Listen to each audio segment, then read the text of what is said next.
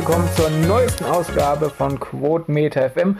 Letztes Mal wurde es freiwillig komisch, da ging es um den Comedy-Preis und dieses Mal wird es vielleicht unfreiwillig komisch, denn es geht um Reality, genauer gesagt um das Sommerhaus der Stars.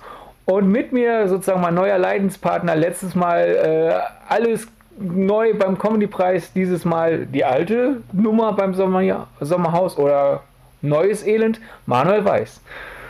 Ja, hallo, hallo Sidney, Leidenspartner trifft es in dem Fall wahrscheinlich wirklich ganz gut, ja. Also ähm, es, es äh, brennt mir quasi schon unter den Nägeln. Das Sommerhaus der Stars ist äh, der Aufreger jetzt der letzten Tage gewesen. RTL freut sich über die großen und erschrockenen, erstaunten Schlagzeilen und ähm, ja, erstaunt, erschrocken. das trifft es, glaube ich, ja. ganz gut. Ne? Wenn ein Sommerhaus des Stars im Herbst läuft und das das eigentlich das uninteressanteste Thema ist oder dass das früher im Ausland aufwendig produzierte Projekt jetzt halt irgendwo in der hintersten Ecke vom Bochert entsteht und das sind die uninteressantesten Themen daran, sieht man, wie schlimm alles ist. Wir, wir, wir könnten aber natürlich jetzt auch erstmal mit einer Abhandlung über Bocholt anfangen. Ja, interessiert dich irgendwas zu Bocholt? Ne? Äh, also zum, zum, Beispiel, dass die Fläche von Bocholt 119,4 Quadratkilometer ist. Ne? Ich kenne Menschen aus Bocholt, also deswegen ist. 49.170 gibt es davon. Sagt zumindest, also ist der etwas ältere Stand, aber so ist es jetzt hier im Internet hinterlegt. Ne? Kennst du den Bürgermeister? Das ist nicht Georgina Fleur. Nee, ich weder kenne ich ihn privat, noch könnte ich ja. dir jetzt beim Blitzquiz sagen, wer der Bürgermeister von ja. Bocholt ist. Also er kommt von der SPD und heißt Peter Nebelo, sofern der Wikipedia-Eintrag äh, aktuell ist. Das, das, hoffen wir jetzt einfach mal.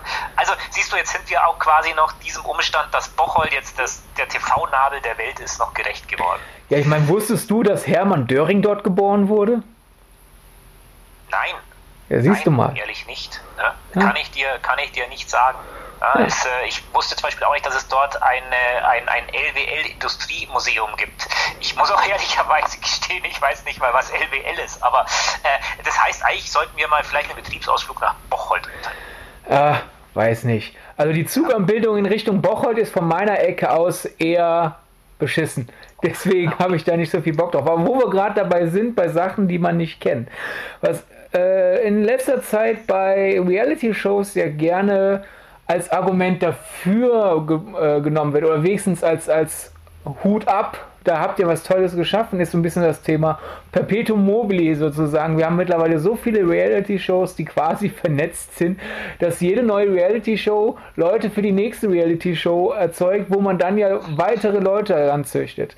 Mag stimmen, natürlich, wer viel Reality schaut oder Casting-Wettbewerbe und ähnliches, kennt dann die ganzen Leute. Also wer in diesem Subgenre drin ist, äh, wird davon dann abgeholt. Aber gleichzeitig ist meine These, durch dieses Perpetuum mobile wird es immer schwerer, neue Leute dazu zu holen. Denn wenn ich mir die Kandidaten im diesjährigen Sommerhaus der Stars durchlese, dann haben wir Annemarie Einfeld, äh, Eilfeld und ihr Freund. Gut, habe ich von ihr gehört. Äh, äh, als eine der bekannteren DSDS-Teilnehmerinnen kennt man sie, ihren Freund jetzt nicht, aber gut, das ist ein Teil des Gimmicks von Sommerhaus der Stars, komme ich mit klar. Dann Caro Robens und Ehemann Andreas Robens. Teilnehmer von Goodbye Deutschland, bin ich jetzt schon raus. Ich kenne zwar manche Goodbye Deutschland Leute, weil die halt einfach äh, so auffällig sind, dass man auch als Nicht-Stammzuschauer von denen mitbekommt. Ja, da fällt mir halt Detlef Stevens ein, der ja auch genug anderes dann zum Beispiel gemacht hat, aber von den Robens noch nie gehört.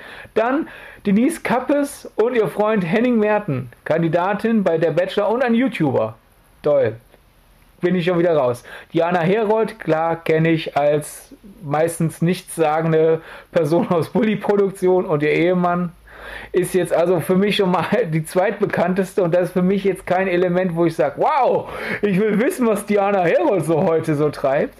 Dann haben wir noch Lisha und ihren Freund, ein YouTuber-Paar. Äh, Martin Bolze, Showhypnotiseur, Teilnehmer von Goodbye Deutschland und seine Ehefrau, Designerin. Und Prinzessin von Anhalt. Oh, damit haben wir ja was Royales äh, im Sommerhaus. André Mangold, Basketballspieler und Protagonist von der Bachelor. Und dann noch die Gewinnerin von der Bachelor. Oh, da hat mal was gehalten. Glückwunsch. Eva Benatau, Reality-TV-Darstellerin, schon wieder Bachelor, Promi Big Brother und Promis unter Palmen. Man kann also schon zum Promi Big Brother durch sowas. Aber gut, anderes Thema. Iris Klein, Dschungelcamp, Big Brother, Goodbye Deutschland. Mutter von Daniela Katzenberger und ihr Ehemann, Kandidat von X Factor, der Peter Klein und Georgina Fleur. Toll. Also, warum sollte, also denkst du, so eine Liste an Kandidaten interessiert Leute, die nicht eh schon irgendwie mit, mit eineinhalb Beinen im Reality-Sumpf sind? Bin ich nein, zu hart? Ich nicht. Nein, nein, nein, du hast da, du hast da schon recht. Ähm, aber dieser Reality-Sumpf ist natürlich inzwischen, wie du ihn nennst, auch sehr groß und weit verbreitet. Also ähm, du, du siehst ja die Quoten, die zum Beispiel, ich erinnere jetzt mal an die Promi Big Brother Staffel mit, äh, mit Mama Wolny zum Beispiel. Ich erinnere an die ja eigentlich legendäre Promis unter Palmen Staffel jetzt im, im Frühjahr, die für Sat 1 mit um die 20% Marktanteil in der Zielgruppe halt ein Hammer-Hit war. Ähm, aber auch Image-Schaden. Bitte? Aber auch Image-Schaden. Ja. Ja. Das ist halt so ein bisschen, wir, wir kommen da ganz schnell zu so ganz wesentlichen Fragen, die sich da auftun. Wenn man jetzt mal zurückdenkt, was das Privatfernsehen in seinen Entstehungsjahren eigentlich war, dann war es immer Fernsehen, das aufgeregt hat, an dem sich Menschen gerieben hat. Ne? Damals war das halt irgendwelche Shows mit Hugo Egon Balder, wo Nackte aus irgendwelchen Torten gehüpft sind. Heute mag das halt diese, diese Reality-Ebene sein. Also das Privatfernsehen hat per se schon immer etwas Verruchtes, Wildes, Unanständiges jetzt halt in anderen Formen, wo man sich in anderer Form wieder daran reibt. Deswegen ja, Image-Schaden, aber die Gegenfrage jetzt dann an dich, ist das Privatfernsehen nicht quasi schon mit einem immerwährenden Image-Schaden und immerwährenden inszenierten Image-Schäden auch groß geworden? Mag sein, dass es auch zum Großwerden gehört hat, aber kann man Kindheitssünden nicht auch irgendwann ablegen? Wäre dann wieder ja. die Gegenfrage ja, wenn man jetzt quasi äh, alles, alles richtig macht und sich absolut äh, perfekt verhält, wenn wir es jetzt mal auf Menschen beziehen, wer legt schon all seine Kindheitssünden wirklich ab, auch wenn er jetzt 42 ist oder so. ähm, nein, aber ich weiß, ich weiß, worauf du hinaus willst. Wir sind ja auch hier schon bei einem ganz wesentlichen Punkt. Ähm, wer die erste Folge am Mittwoch gesehen hat, hat ja mitbekommen und es ist ja auch in der, in der Presse gab es ja viele Schlagzeilen, vor allem was da passiert ist. Ähm, ähm es gab Streitereien zwischen, zwischen verschiedenen Teilnehmern. Äh, Georgina hat ja auch schon bei Kampf der Reality Stars von RTL 2 für, für Zoff gesorgt. Ähm, es ist quasi eigentlich die geplante und vorhergesehene Eskalation. Es ist jetzt beim Sommerhaus der Stars wirklich eskaliert mit, mit unappetitlichen Szenen, die aus meiner Sicht auch wirklich niemand sehen will. Also es muss niemand sehen, wie, wie man André Mangold ins Gesicht spuckt. Ähm, das ist natürlich aber äh, letztlich dann zum Highlight dieser Folge drapiert worden. Und ähm, das würde mich jetzt wieder zu einer sehr moralischen Frage letztlich führen. Ähm, die widerspricht auch ein bisschen dem, was ich gerade gesagt habe, aber ich, ich schwanke da auch selbst noch ein bisschen.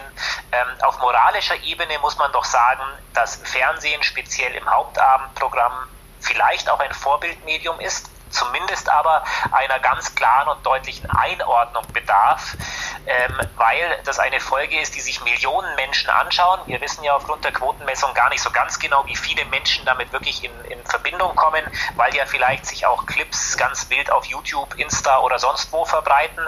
Also diese hässliche Szene, wie oft wird sie wirklich gesehen? Welche Reichweite hat sie wirklich auch gerade bei Jugendlichen und Heranwachsenden? Ähm, ist das etwas, was man senden und verbreiten muss für die Quote. Ich weiß, das ist jetzt sehr mit gehobenem Zeigefinger und man kann auch sagen, muss man denn in, in Trickfilmen, müssen sich da Maus und Katz wirklich jagen und auf den Tod irgendwelche Kämpfe liefern. Aber ich finde, wir sollten mal drüber reden, Sidney. Ja, der Unterschied quasi zwischen, zwischen so einem Zeichentrickfilm und so, so einem Reality ist ja auch die, die wahrgenommene Nähe und natürlich auch, wer, wer, wer sind die Leidtragenden noch dazu? Denn zum Beispiel halt beim äh, besagten Sat 1 Image-Schaden, äh, man muss ja mal zurückdenken, als Big Brother in der ersten Staffel skandalisiert wurde, dürfen wir Leuten ununterbrochen beim Leben zuschauen. Da war quasi der Skandal, der Bruch der Privatsphäre und das war es eigentlich. An sich erste Staffel Big Brother eher harmlos. Hingegen, äh, wenn, wenn, wenn, wenn äh, aufgekratzte Leute, die wissen, äh, ihre Karriere besteht darin, sich gegenseitig hochzuschaukeln, dann da irgendwie äh, alleingelassen werden in der Villa und sich immer weiter hochschaukeln. Teils mit dem Denken, ja gut, wir inszenieren, weil wir wollen Quote, aber teilweise halt auch einfach dann ohne eine, eine führende Hand und dann so eine Desiree Nick einfach anfängt, einen Mobbing-Mob äh, auf eine Kollegin loszuarten. Äh, so dass es dann halt äh, in der Nachberichterstattung heißt, gut, äh, äh, wir distanzieren uns von diesem äh, Psychoterror, der da passiert ist. Das sind dann ganz andere Maßnahmen. Das heißt, einerseits ist es einfach gegenüber den Teilnehmern nicht fair, wenn man da einfach so eine Mischung zusammenstellt und da einfach sich als Regie und Redaktion entspannt zurücklehnen und denkt, ah, lass die sich mal anspucken und anbrüllen und beleidigen und, und sonst wie fertig machen. Und es ist dann halt natürlich auch einfach auch als Sender nicht nett, aus sowas dann äh, Quote zu machen, aus solchen Leuten dann Stars zu machen und somit dann irgendwie halt Leuten einbläuen äh, in Zeiten von äh, Cybermobbing und sowas. Hey, Cybermobbing ist zwar nicht nett, aber gleichzeitig. Schaut mal, womit man es gegebenenfalls mit echtem Mobbing hinschaffen könnte. Also es ist halt dann immer so ein bisschen doppelmoralisch, wenn Sender Aufklärungskampagnen gegen mehr, äh, Auf, Aufklärungskampagnen für mehr Toleranz schalten und dann sowas im Programm haben. Und da ist halt dann Tom und Jerry, wenn eine gezeichnete Maus eine, eine gezeichnete Katze äh, äh, mit einem Hammer äh, verprügelt. Ja gut, wem tut das jetzt weh? Ja, im, im, Zweifelsfall nur den Zeichner. Nein, ich ja. möchte nur ganz kurz, äh, um auch wirklich alle Meinungen hier, hier abzudecken. Du hast verschiedene Dinge hier angesprochen. Ähm, ähm, jetzt nicht, dass das meine Meinung ist, ich möchte sie nur einfach wiedergeben. Also RTL hat in verschiedenen Pressestatements mitgeteilt, äh, weil du vorhin das Wort gesagt hast, zurücklehnen. Also es sei die, für die Sicherheit der Stars immer gesorgt gewesen, es sei auch Security-Personal anwesend gewesen. Äh, ja, finde ich übrigens auch spannend. Sperr irgendwie 16 Prominente ein und du brauchst Security-Mitarbeiter. Okay, ähm, ähm, ja. Das zum einen. Und Sat 1 hat natürlich damals im Frühjahr, als dann die Ausstrahlung von Promis unter Palmen Staffel 1 war, immer auch darauf verwiesen oder so ein bisschen gesagt, Leute, bremst mal den Shitstorm. Äh, wir sprechen hier von Medienprofis, wir sprechen, sprechen von Leuten, die, die auch ein Management haben. Wir sprechen vor allem von Leuten, die wissen, worauf sie sich einlassen, wenn sie in einem Programm dieser Couleur teilnehmen. Ne? Also keiner von denen ist vollkommen unvorbereitet, weil ahnungslos und eben in Unkenntnis der Medienbranche in diese Häuser oder an die Traumstrände gezogen.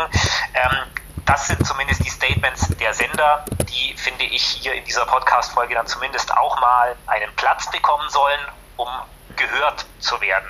Mhm. Ähm, nichtsdestotrotz müssen wir uns doch jetzt, Sydney, eigentlich aber fragen, ähm, wohin führt dann das alles? Und das ist jetzt eine sehr gesellschaftliche Frage. Wir sehen ja, welchen Erfolg und welchen Run sowas auch auslöst. Insofern also auch, dass solche Verhaltensweisen eine Faszination auch ausüben. Vielleicht ganz ähnlich auch, wie es ja inzwischen ja, ich will nicht sagen Sitte ist, aber wie es gang und gäbe ist, dass man halt beim Unfall auf der Autobahn mal eben einen kleinen Handyschnappschuss tätigt. Was, was sagt uns das denn auch gesellschaftlich dann letztlich? Ja, gut, da, da vertrete ich die, die Grundthese aus Black Mirror. Äh, nicht die Technologie macht uns böse, sondern wir sind böse und nutzen aber leider halt die Technologie, um Scheiße zu bauen. Also ist jetzt nicht so, dass äh, Reality-Shows uns vielleicht verdorben haben und dann kamen die Handys und ohne Reality-Shows würden wir jetzt bei Unfällen nicht die Handys zücken, um Fotos zu machen, sondern um Hilfe zu rufen, sondern ich glaube einfach, wir Menschen sind leider einfach zum gewissen Grad solche großen Arschlöcher, dass wir auch in einer Welt ohne Reality-Shows einfach beim Unfall rumknipsen würden. Daher vertrete ich jetzt nicht unbedingt die These, äh, die ja Kulturpessimisten äh, gerne vertreten bei diesem Genre, oh, das macht uns allen zu schlechteren Menschen, aber es sorgt halt teilweise für in meinen Augen schlechteres Programm. Und das ist auch schon schlimm genug in meinen Augen. Also einfach auch alternativ gesehen, selbst wenn man sagt, es ist eben nicht alles schlechtes Programm und natürlich ist nicht jede Reality-Show gleichzusetzen.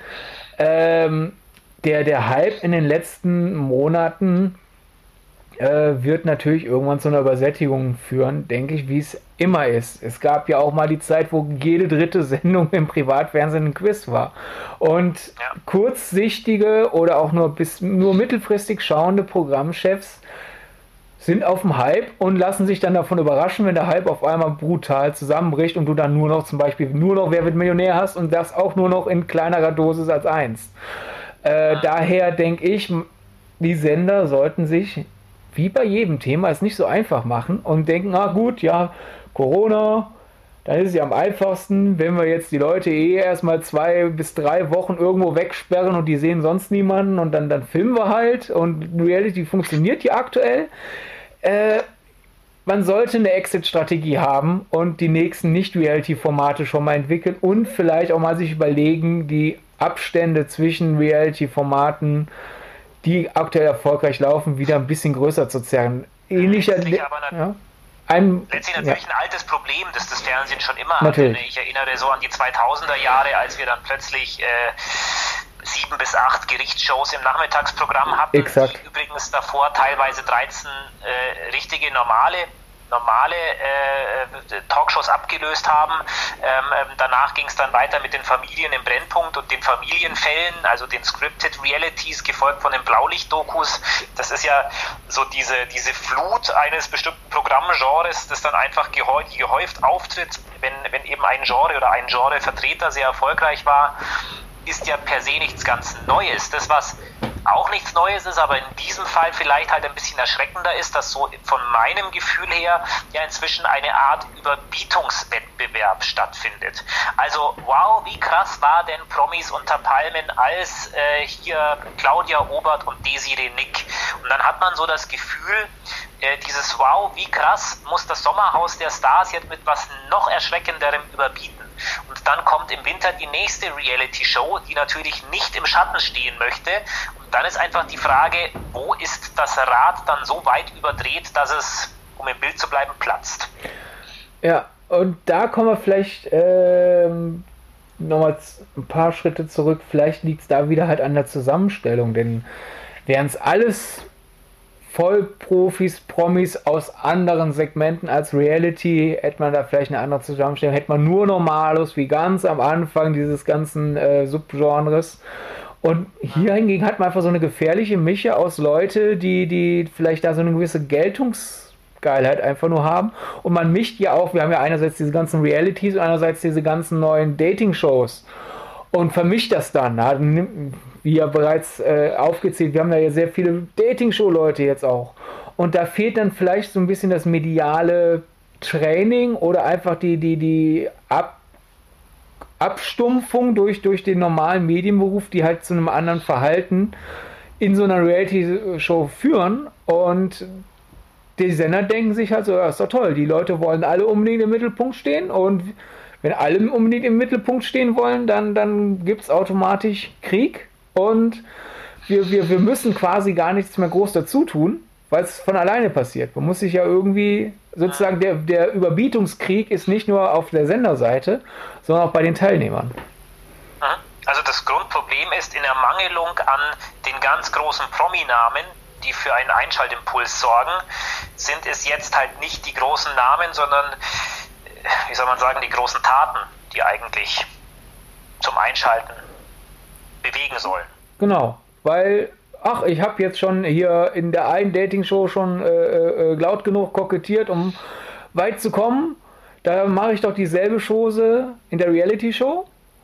Und das hat, äh, sorgt dann für eine andere äh, Dynamik in der Sendung, als halt einfach wirklich ganz am Anfang so, ja, hier haben wir einen Mechaniker, da, was weiß ich, eine ja, Kassiererin und weiter geht's. Es ist ja mitunter auch der Markenkern von manchen Menschen. Also die ja. Fernsehzicke verkauft sich für neuere Projekte natürlich auch besser als äh, der unscheinbare Kandidat, der, ich sag's jetzt mal ganz bildlich, immer schön brav den Essenstisch aufräumt. Genau.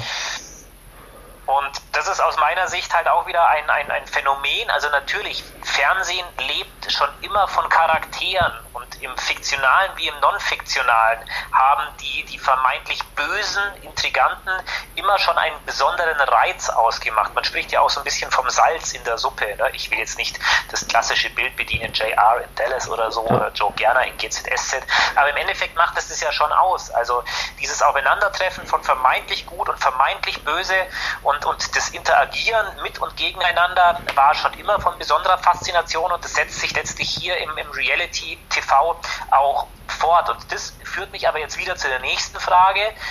Wie viel Aufregung und wie viel Eskalation ist das jetzt wirklich?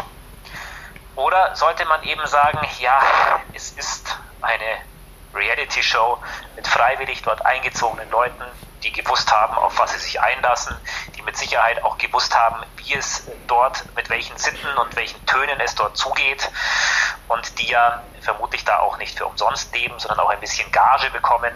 Also wie groß muss der Wirbel dann letztlich hm. wirklich sein unter den Teilnehmern? Nicht äh, von, der, von der Fachpresse, die natürlich sagen darf, äh, das ist jetzt der guten Manieren zu wenig. Ja, ich meine, klar, man weiß ja, worauf, an sich weiß man grob, worauf man sich einlässt, aber es ist immer noch ein Unterschied, wenn jetzt einfach das bereits äh, erwähnte äh, Beispiel mit Claudia Obert, wenn es halt heißt, so, zieht da jetzt halt in, in, in, eine Villa, zopft euch so ein bisschen rum, habt irgendwo, aber kriegst so und so viel Geld dafür, fertig, und dann wird da aber der Psychomob auf einmal äh, äh auf dich losgelassen ich glaube nicht, dass das vorab geplant war. Und alles, was jetzt so ähm, auf die erste Folge Sommerhaus der Stars äh, zurückschließen lässt für den Rest der Staffel und die ersten Bildberichte ja zum Beispiel von Sachen, die wir jetzt noch nicht gesehen haben, aber dann bald sehen werden, lassen auf mich schließen so aus, ja, wir hängen da rum und zopfen uns ein bisschen und labern äh, äh, und man, wir werden daraus beobachtet, scheint auch nicht mehr richtig zuzustimmen. Äh, und daher äh, ist das schon irgendwie auch unverantwortlich gegenüber den, den, den netteren der Teilnehmer sozusagen. Und ich glaube, dass wir dazu, dazu gekommen sind, äh, liegt in dem, was du gesagt hast. Man denkt sich, ach ja, die Schurken, die lassen sich besser vermarkten, die bleiben besser in Erinnerung. Darf wegen den Leuten schalten die ein, mag sein, aber ich will halt ähm, nicht eine, eine, eine, Serie sehen oder halt eine Reality-Show, wo fast alle die Schurken sind. Also jetzt halt äh, äh, J.R. Ewing, der, der in Dallas Intrigen spielt, cool. J.R. Ewing, der gegen Joe Gerner Intrigen spinnt, der gegen den Joker Intrigen spinnt, der gegen Thanos Intrigen spinnt, der äh, gegen äh, weiß ich nicht, nimm mir mal einen. Jetzt fällt ihm nichts mehr ein. Ja. John McEnroe, den Schurken des Tennis in Intrigen spielt. Das ist dann auf Dauer schon ein bisschen langweilig. Also auch aus, aus reiner Rezeptionssicht einfach nach Motto, was finde ich unterhaltsam. Frei vom Verantwortungsgedanken finde ich das einfach unfassbar monoton. Wir die ganze Zeit nur rumgekeift und Beleidigungen anzuhören. Aber du siehst ja auf der anderen Seite auch, ähm, ich weiß, es ist nicht die klassische Reality-Show, aber wenn wir mal über Prince Charming reden, ein, ein, ein Kuppelformat, das relativ, sagen wir mal, sachlich ja. funktioniert, relativ anständig. Oder nimm von mir aus auch die Primetime-Ausgabe von First Dates, also First Dates Hotel, ähm, auch ein absolut sachliches und anständiges, neutrales Format. Ähm, ja, ich glaube, wir müssen da nicht mal Google bemühen oder irgendwelche Statistiken, welche Schlagzeilen, Schlagzeilen, welche Medienberichte und letztlich auch welche Reichweite dann solche Formate haben. Ähm, wenn man halt auf Reichweitenjagd ist, muss man eigentlich so agieren wie die Macher vom Sommerhaus.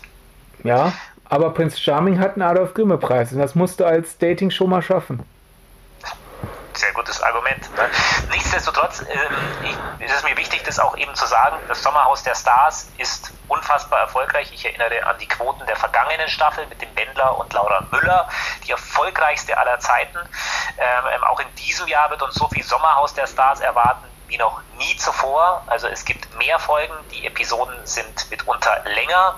Ähm, es wird das Sommerhaus der Stars erstmals auch am Sonntagabend geben, ab Mitte September. Ähm, diese Sendung wird dann indirekt noch verlängert durch eine begleitende äh, Pocher gefährlich ehrlich Aftershow, wo quasi die Sommerhaus der Stars-Themen auch nochmal thematisiert werden. Ähm, also so ein bisschen dieses äh, Promi Big Brother Vehikel, ne, wo dann Jochen Wendel und Melissa Carley direkt danach bei Six noch über das Geschehene eben plaudern und analysieren. Ähm, es ist eigentlich, muss man sagen, im, im Herbst eines der wichtigsten RTL-Formate. Aus wirtschaftlicher Sicht. Ja, da kann man leider nichts gegensetzen. ja, deswegen willst du ganz schnell jetzt das Thema wechseln. Ja. Nein, ja. Und da wir eine monothematische Sendung haben, würde ich eigentlich zur Abmoderation wechseln, aber äh, das ist ja. vielleicht zu hektisch. Ja, wir können ja nochmal noch mal die Sendetermine quasi sagen. Also das Sommerhaus der Stars, es läuft wie gewohnt mittwochs zur besten Sendezeit bei RTL und äh, nicht ab dem kommenden Wochenende, sondern ab dem Wochenende drauf, dann auch immer noch sonntags um 20.15 Uhr dann kann man sich quasi entscheiden, ARD-Krimi, also Tatort oder Polizeiruf oder das Sommerhaus der Stars und dann ist ja auch wieder das Schöne und ich glaube, das ist ein ganz schönes Schlusswort. Ähm, es gibt eine Fernbedienung und es gibt verschiedene Tasten, die man drücken kann und dann kommt man entweder zum Krimi, zum ZDF Herzkino oder eben zum Sommerhaus und keiner hier in diesem Land ist verpflichtet, es zu gucken. Wohl wahr, wohl wahr. Und damit adieu, adieu. Ja. Wir waren wieder mal die Spaßbeauftragten, oder? Denke ich auch.